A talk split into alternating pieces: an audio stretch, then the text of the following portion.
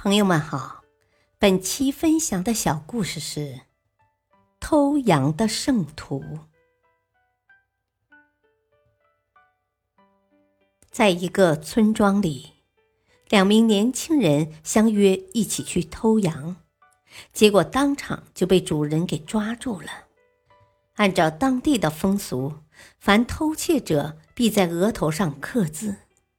于是，这两名年轻人的额头上被刻上了英文字母 “S.T.”，即“偷羊贼”的缩写。两名年轻人羞愧难当，其中一位受不了别人嘲弄的目光，便选择了远走他乡。但是，无论他走到哪里，总会引来无数人好奇的询问：“你额头上的字母是什么意思？”这名年轻人痛苦不堪，终身郁郁寡欢。另一个年轻人开始也因为额头上的字母而十分羞愧，他也想过离开家乡，到别处生活，但是他考虑再三后，还是决定留下来。他要用自己的行动来洗刷这份耻辱。几十年过去了。这名年轻人终于为自己赢得了很好的声誉。他善良而正直的品行得到了大家的交口称赞。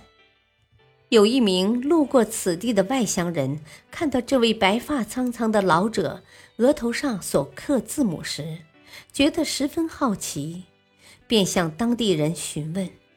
当地人说：“时间隔得太久了，我也记不清了。”不过，我估计是圣徒的缩写吧。大道理，遭遇人生的打击时，人们会有不一样的反应。有人选择逃避，有人选择勇敢面对，这也是懦弱和勇敢的分别。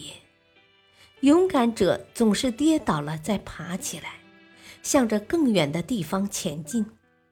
而懦弱者一旦跌倒，只会一蹶不振，再也不愿意前进。感谢收听，再会。